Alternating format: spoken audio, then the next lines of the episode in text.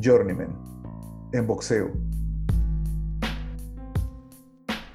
Aquel peleador que ha estado en el negocio suficiente tiempo como para desarrollar alguna habilidad, pero que nunca será un serio aspirante a un título. Ellos engrosan los récords de las jóvenes promesas. Son escalones. Son los obreros eficientes e invisibles de una enorme maquinaria. Al igual que algunos de los habitantes de este libro, son mayormente olvidables, aunque no por ello dejan de ser testigos o protagonistas del asombro y la crueldad.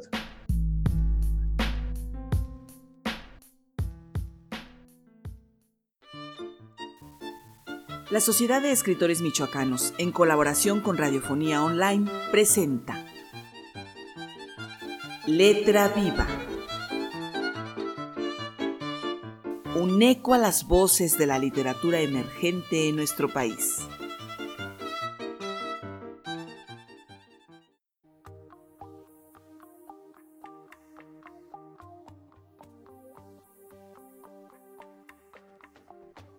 Amables escuchas de Radiofonía Online, me da mucho gusto saludarlos nuevamente en este miércoles de letras. Soy Carolina Toro, transmito desde Morelia, Michoacán y saludo como siempre a mis compañeros y amigos Efraín Ochoa Aguirre y Fernando Martínez Melgarejo, que capitanean esta tarde las transmisiones de Radiofonía Online desde San Luis Potosí. Estamos comenzando una emisión más de su programa Letra Viva y no podemos estar más contentos esta tarde porque hoy vamos a charlar acerca de un libro que se acaba de publicar de un escritor moreliano. Vamos a, comenzar presentándolo. Está con nosotros Luis Miguel Estrada Orozco.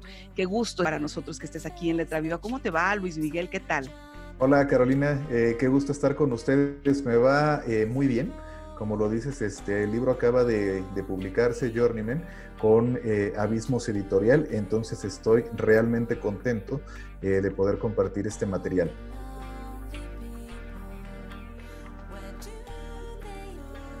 Quisiera saber qué pasaba en tu vida cuando escribiste este libro. Realmente la mayoría de los cuentos los escribí entre 2010 y, 2000 y 2013. Entonces, durante esos años estuve viviendo eh, ahí en Puebla y además de hacer la maestría, en algún momento tuve un, apoyo del gobierno del estado de Michoacán y el programa de estímulos a la creación eh, artística. Entonces eso era lo que estaba haciendo, estaba compaginando durante un rato como que este primer este trabajo académico con el trabajo creativo y posteriormente eh, me estuve dedicando a algunas otras cosas. Trabajé en Puebla, eh, di clases, fui profesor de, de nivel de preparatoria, también fui editor de periódico eh, lo cual significaba que pasaba largas, larguísimas horas eh, sin dormir. Y también en otro momento volví a, mis raíces eh, laborales, ¿no? mi licenciatura es en contaduría pública. Entonces, durante algún momento en mi estancia en Puebla, por alguna razón allí laboral, tuve que volver a, hacer contabilidades. Entonces, tuve los últimos seis u ocho meses que viví en, en Puebla, los, este, los pasé haciendo, haciendo contabilidad de nuevo, cosa que había dejado durante un rato, pero, pero pues no se olvidan esas cosas, ¿no? Fíjate que yo no sabía que eras contador. No, sí, este, eh, hice contabilidad, me titulé, trabajé toda la carrera, ejercí varios años después de la carrera, entonces, este, sí, fue una, como tú dices, ¿no? Es un aprendizaje que para mí fue bastante importante por diversas razones eh, y a la fecha todavía como que, como que se me quedó cierta, ciertamente de contador, ¿no? Eh, es un poco perturbador, pero a veces un poco salvífico. Cuando empezaste a trabajar en él, ¿cómo lo planteaste? ¿Ya lo visualizabas como un libro o empezaste a trabajar los cuentos sueltos? Yo soy del tipo de, cuentista que los trabaja un poco sueltos, ¿no? Quizás con el tiempo he empezado a trabajarlos un poco más en visión de conjunto, pero en ese momento del que te hablo todavía los estaba trabajando un poco sueltos. Eh, ya después cuando tenía, cuando empecé a juntar un par de, eh, de grupos de cuentos para más bien darles eh, forma de libro ya, sí me di cuenta que, de que este libro en particular estaba generando una especie de pequeño hilo conductor que tenía que ver con los ambientes cotidianos, que tenía que ver con los, con los trabajos más o menos este, como que de nivel medio y operativo, que tenía que ver con un poco la, extrañeza de, eh, de, los encierros, empezaba a tener así como que cositas que se comunicaban entre los cuentos y entonces fue por eso que los fui agrupando, ¿no? Que es como armar un pequeño rompecabezas a veces, un libro de cuentos. Nunca estás muy seguro de qué poner al principio, de qué poner después. Eh, a veces yo pienso que también el libro de cuento tiene como que su propia subtrama, ¿no? El cuento 1, luego como que habla con el cuento 2 y con el cuento, y con el cuento 3 y así, hasta el final. Entonces, efectivamente yo siento que al lector como que se le queda una impresión general del libro, dependiendo de cómo ordenes tus cuentos, y, me gustaba pensar eso, ¿no? Eh, entonces, sí, efectivamente yo primero empiezo los cuentos un poquito cada uno como un proyecto independiente y después los voy reuniendo y en este caso noté estas líneas de conexión que te, que te comento.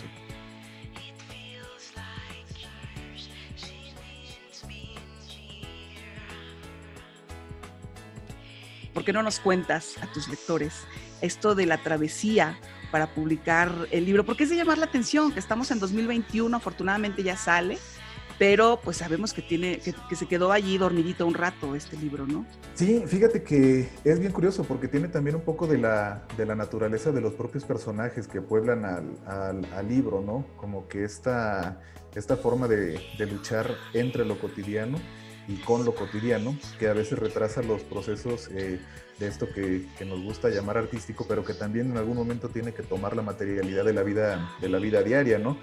Entonces, eh, en 2013, yo mandé el manuscrito al, premio, al Gilberto Owen, que se premia en Sinaloa, este, y me fui, ¿no? Este, a, vivir a Estados Unidos. Eh, o no me acuerdo si lo mandé mientras ya estaba allá, algo hice, ¿no? Eh, digo, cambiarse de país es una experiencia que, que, se vuelve ahí cuando pasan los años un poquito difusa, ¿no? De todo lo que tiene que hacer este, uno llegar a otra ciudad, a otro país, a otro sistema educativo, eh, un montón de cosas, ¿no? Entonces, este, pero tenía todos estos cuentos, los envié y luego al siguiente año, cuando estaba de vacaciones eh, eh, de verano, vine a, bueno, fui a Morelia, estaba ahí con mi, con mi familia y me dieron la noticia de, que el libro se había, se había premiado, entonces tuve que, hacer unos ajustes ahí con la fecha de regreso porque yo teóricamente no podría haber asistido a la, a la premiación porque ya tenía que volver. Y este, tuve que hacer unos ajustes, fui a la premiación, eh, eh, estuvo, fue una, una, gran experiencia, pero después es 2014 donde interviene de nuevo estos problemas de la, de la cotidianidad que te digo que de pronto me repercuten un poco con el, con el propio ánimo ¿no? ahí del, del libro, eh, en el que tuve que regresar, continuar con el doctorado, a, eh, seguir con el prospecto de, de, tesis, luego los exámenes de suficiencia, luego el proceso de escritura de tesis, luego eh, conseguir otra, un empleo, este, hice un postdoctorado en otra, en otra ciudad, en Providence, en la Universidad de Brown, y luego entonces se, se van haciendo eh, un montón de cosas, un montón de cosas que uno continúa trabajando y este otro aspecto eh, fue cada vez más complicado. Mandé libro a una editorial y no pude. Eh, mandé libro a, tierra adentro dos veces y ninguno me contestaron. Mandé el libro a un, a un par de, editoriales que puedan estar interesados y hubo la, desconexión propia de tener varios planes al mismo tiempo. Entonces, este, no me fue posible, ¿no? Y solo hasta que regresé a México el año pasado, eh, volví en, eh, a finales de mayo, solo hasta que regresé a México pude eh, volver a dedicarme, ahora sí, con, más tiempo y con más este, capacidad de enfoque, a, a, platicar con editores, a buscar editoriales y a ver este, mm, de qué manera salía, salía este manuscrito. ¿no? Entonces es bien particular que el último grupo de cuentos que escribí antes de salir de México para publicarse me estaba esperando aquí a la vuelta, ¿no? Entonces en ese sentido como que me, gusta la sensación de ciclo redondo. Y, hace rato platicábamos fuera del aire que cuando retomas estos cuentos ya los empiezas a sentir como cada vez más lejanos, entonces tu experiencia también cambia. Ahora te has vuelto lector de tu propia obra. Sí, cuando estaba mandando el, manuscrito y estábamos revisando las primeras galeras, Em, claro, es que siempre le da uno la tentación de, reescribir, ¿no? Porque también esa era la cosa, que yo pensaba, es que no es que el cuento necesite corrección porque me gusta, pero de pronto suena tan distinto de como yo escribo ahora que, que, uno le tiemblan las manos, ¿no? Le da así un poquito de tentación. Pero, pero eso también es una experiencia muy, creo que muy saludable para todas las personas que, que escribimos, ser capaz de leer tu obra como una obra independiente de ti, ¿no? Que a final de cuentas eso es publicar, hacerlo público, ¿no? Para, eh, fuera de ti. Entonces es una experiencia bien interesante estarle pasando la vista, por ejemplo, a, algunos cuentos que escribí en, 2000, en 2010, ¿no? que es el cuento más este, viejo de los que están aquí. Entonces realmente estaba leyendo un texto que, cuyo primer borrador había, escrito eh, hacía 10 años, ¿no? El año pasado que estaba revisando la... Ah, no, este año que estaba revisando la galera, un poquito más de 10 años, ¿no? Es como hablar contigo mismo. Un diálogo con, con el Luis Miguel Estrada del pasado. Eh, me, da mucho gusto y de verdad muchas felicidades. Creo que los más afortunados somos tus lectores. Eh, ya ustedes poco a poco van a tener ese descubrimiento hacia la obra de Luis Miguel Estrada y también para rescatar los otros libros que tiene. Eh, ¿Tienes otros tres libros publicados? ¿Estoy en lo correcto? Em, sí, ahorita que se pueden conseguir, hay dos libros anteriores. Lo que pasa es que el premio que, el libro que ganó el premio Juan José Arreola en 2008, eh, Colisiones, se reeditó con Ediciones Arlequín. El, premio que el libro que ganó el premio Agustín Yáñez en 2012 también está editado con Arlequín y esos todavía se pueden eh, conseguir. Por ahí tengo uno de boxeo, eh, de crónica de boxeo, que ya no se puede conseguir porque se, se agotó el tiraje y no lo, y no lo reimprimieron. Crónicas a contragolpe y hay algún libro más que es básicamente una, lo que le llamó Paraíso Perdido, una instantánea, que era un pequeño librito, ¿no? De unas 35, 40 páginas, que es una narración larga que se llama Bartolomé, pero ese también eh, ya no está, ya no está eh, disponible en circulación, ¿no? Lo cual me hace pensar que, mira, podría, podría volver a sacar algún, algún material que otro ahí para, para darles nueva vida, ¿no? Uy, pues estaría muy interesante. Ahora que comentas Bartolomé, le comparto a nuestro público que una parte de este libro hicimos nosotros, uno de los primeros podcasts de Letra Viva, hará, no sé, casi cuatro años, y entonces sacamos eh, Bartolomé, eso lo pueden ustedes escuchar, un fragmento en Spotify. Y hablando de podcast, y de leer la obra, ¿qué les parece si escuchamos de propia voz de Luis Miguel Estrada Orozco este cuento que nos va a presentar?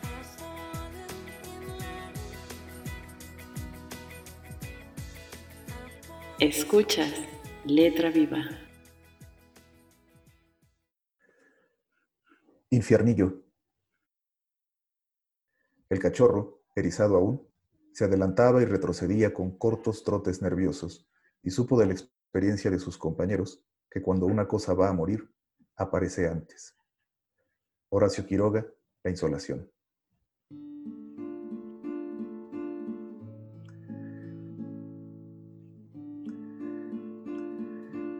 Roger caminaba con la cabeza gacha y la lengua de fuera. El asfalto le quemaba las patas y la resolana hiriente había hecho que perdiera de vista a Arturo.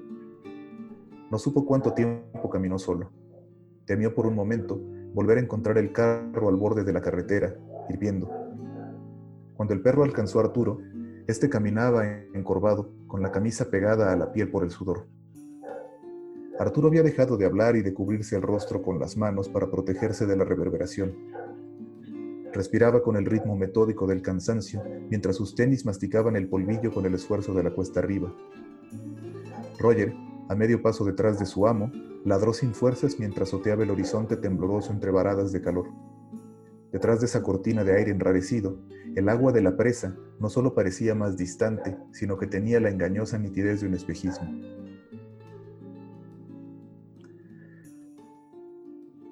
Perro y amo la habían visto aparecer en la mitad del día al trasponer una loma en la carretera solitaria. Su viaje había empezado temprano, poco después del amanecer, cuando el carro había cruzado cañadas secas volando sobre puentes elevados. A la luz del día naciente, habían visto desde la altura de los puentes los lechos de los arroyos a los que ya no les quedaba ni una lágrima. Se habían convertido en piedra y polvo mucho tiempo atrás. De pronto, con el día ya plenamente iluminado, habían descubierto el agua azul profundo, viva y quieta, rodeada de montes y de los señalamientos de la planta hidroeléctrica, Infiernillo. Arturo había sonreído ante la vista del agua. Bajó la ventanilla para respirar su olor a humedad, pero una llamarada de aire ardiente le quemó la cara. La sorpresa le hizo cerrar los ojos y dar un volantazo para corregir el rumbo que perdió por un momento. Había subido la ventanilla y había seguido conduciendo consciente del calor afuera en el día limpio. Hombre y perro, ya reunidos bajo el sol quemante, seguían andando por la carretera cuando un hombre apareció tras una curva. Roger se sobresaltó porque ningún sonido ni ningún olor habían delatado a ese alguien súbito. Temía que fuera la muerte disfrazada. Normalmente, la muerte tomaba la misma forma de la pieza que iba a recoger. Un caballo, un hombre, otro perro, aunque a veces se disfrazaba hasta el último momento para que nadie la pudiera reconocer. Roger sintió el pelo erizársele en el lomo y comenzó a ladrar. A veces, la muerte se convencía de que aún no era tiempo y se marchaba, pero volvía siempre. Una vez que la muerte aparecía era imposible detenerla. La gente podía ver fantasmas y escuchar malos augurios, pero por alguna razón no podían verla a ella a tiempo y solo la percibían cuando era demasiado tarde, cuando estaban frente a frente y reconocían en su rostro duplicado el fin de todo. Arturo se detuvo, calculando el peligro que ofrecía el recién llegado. El hombre parecía desarmado, pero no ajeno a ellos. Daba la impresión de haber estado mirando ese recodo de la carretera con una paciencia inexplicable. Arturo mandó callar los ladridos de Roger, le dio al hombre las buenas tardes y se disculpó por la violencia de su perro. Hizo amago de ponerle la correa al cuello, pero Roger se calmó cuando al fin el hombre contestó tocándose el ala del sombrero. ¿Desde dónde viene? le preguntó. No sé, respondió Arturo. Se nos quedó el carro allá. No me acuerdo del kilómetro de la mojonera. El hombre asintió y echó a andar carretera arriba. Les hizo una seña vaga de cortesía rural que parecía decir que los pensaba acompañar algunos metros. Roger olisqueaba al hombre, se metía en la nariz ese sudor picante y emitía un gruñido ocasional que Arturo acallaba con un movimiento de la correa que sostenía en la mano. El hombre miró al perro y luego miró al amo. Ese perro no va a durar en el sol. ¿Usted sabe que no hay nada en kilómetros? Arturo lo sabía.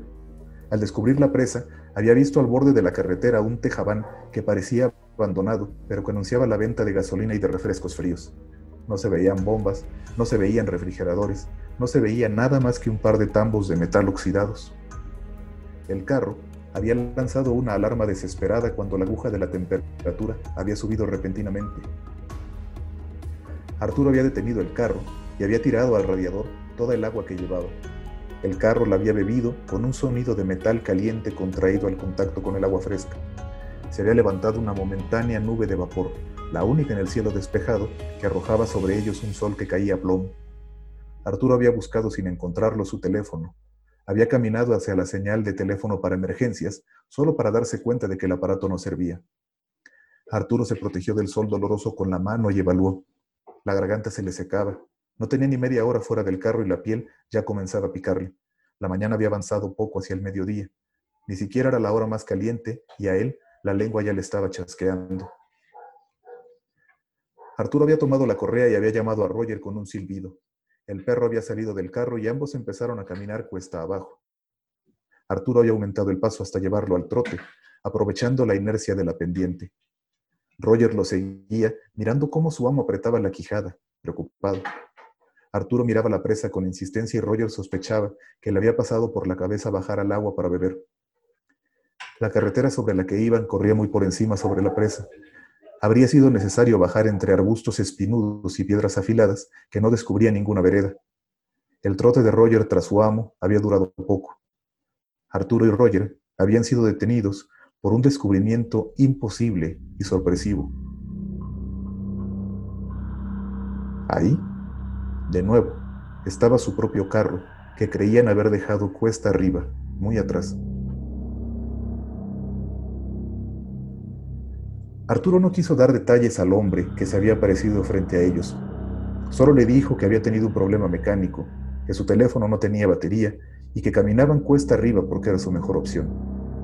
No podía explicarle que cada vez que habían intentado caminar la cuesta abajo, dejando su carro atrás, habían vuelto a hallárselo como si giraran enloquecidos en el interior de un espejismo. Luego de un par de horas sin poder salir de este círculo demencial, Arturo tenía la piel tan caliente que se sentía afiebrado. La cabeza le dolía y el aire le había secado la garganta por completo. Había emprendido la cuesta arriba hacia las dos de la tarde cuando el sol golpeaba el asfalto con tanta furia que les pareció estar caminando sobre una sartén.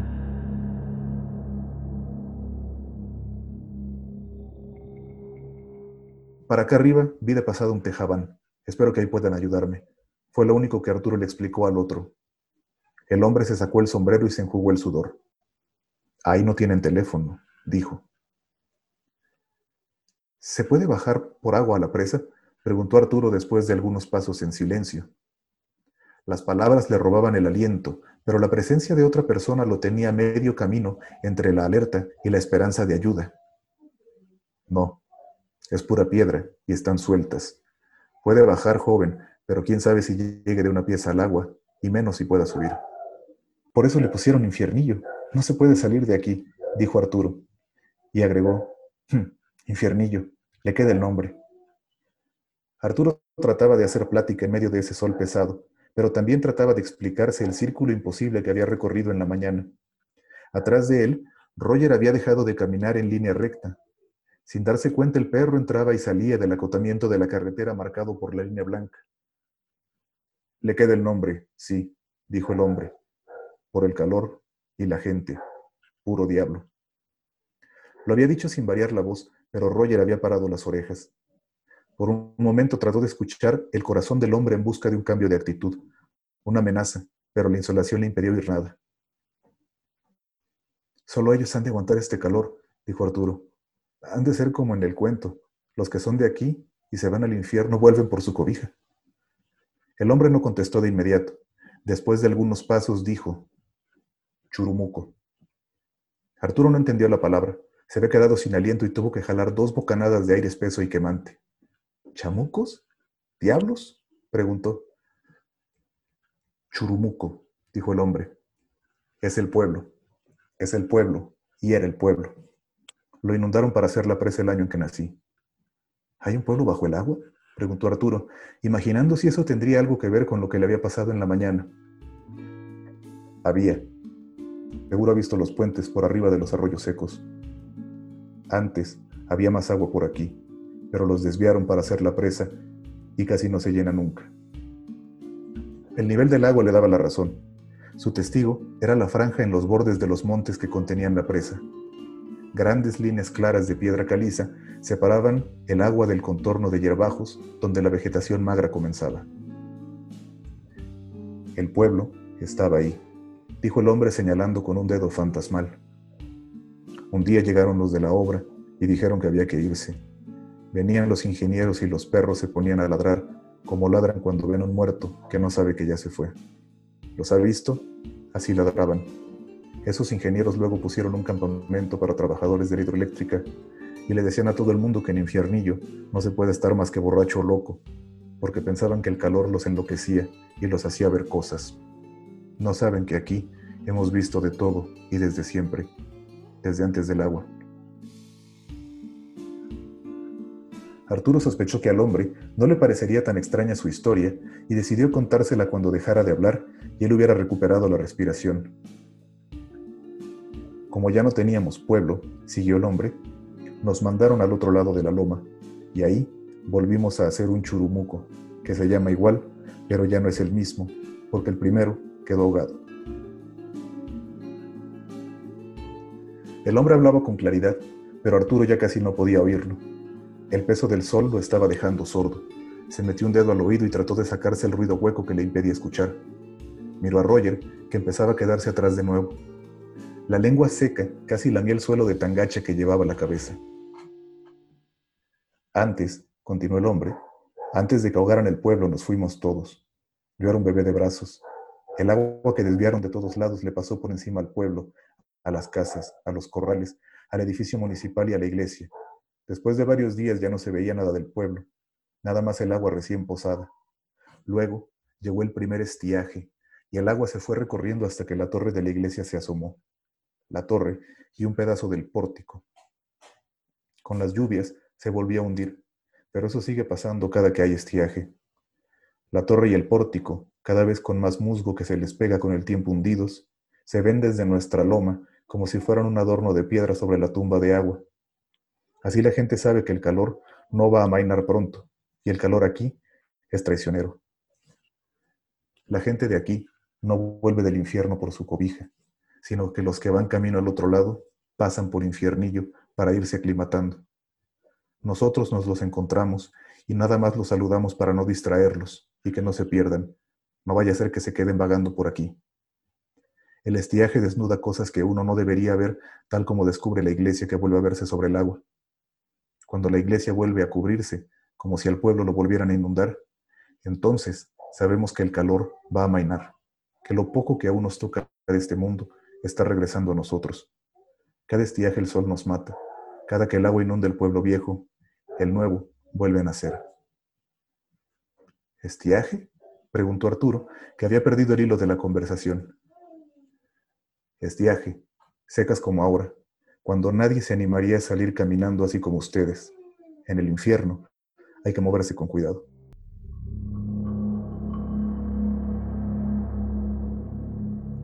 Arturo intuyó el peligro en la frase y se detuvo, aunque le costaba mantenerse en pie. El hombre apretó el paso. Roger había quedado muy atrás. Arturo lo buscó con la mirada y el perro comenzó a ladrar, a ladrar con la poca furia que le quedaba en el cuerpo seco. Corrió hasta su amo y al verlo venir, Arturo también apretó el paso pensando que la distancia que el hombre había puesto entre ellos podía ser el signo de debilidad definitiva que había estado esperando para atacarlos. El hombre ya guardaba junto a un tejabán bajo el que ardían dos tambos de metal y una sábana que cubría un bulto. Arturo caminó hacia allá y se desvaneció progresivamente en la luz cruda. Roger lo vio disolverse en el aire como una ráfaga de polvo y dejó de ladrar. Miró al hombre sentado, que tomó la correa de junto al bulto cubierto y se acercó al perro. El hombre le acercó un balde y le acarició la cabeza. Roger lo ignoró y olisqueó la mano de su amo, que asomaba quieta debajo de la sábana. Desde la presa pareció oírse el ladrido de otro perro.